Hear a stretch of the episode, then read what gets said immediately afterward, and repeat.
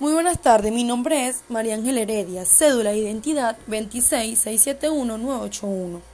Con respecto al desmantelamiento del Banco Central de Venezuela, es un hecho fortuito y provocado durante décadas en la historia venezolana del mal funcionamiento de esta institución gubernamental,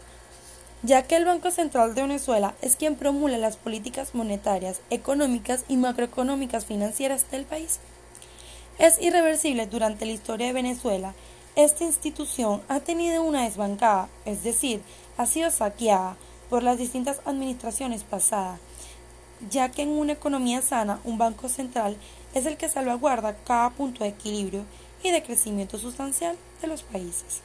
En este caso, Venezuela ha tenido una inestabilidad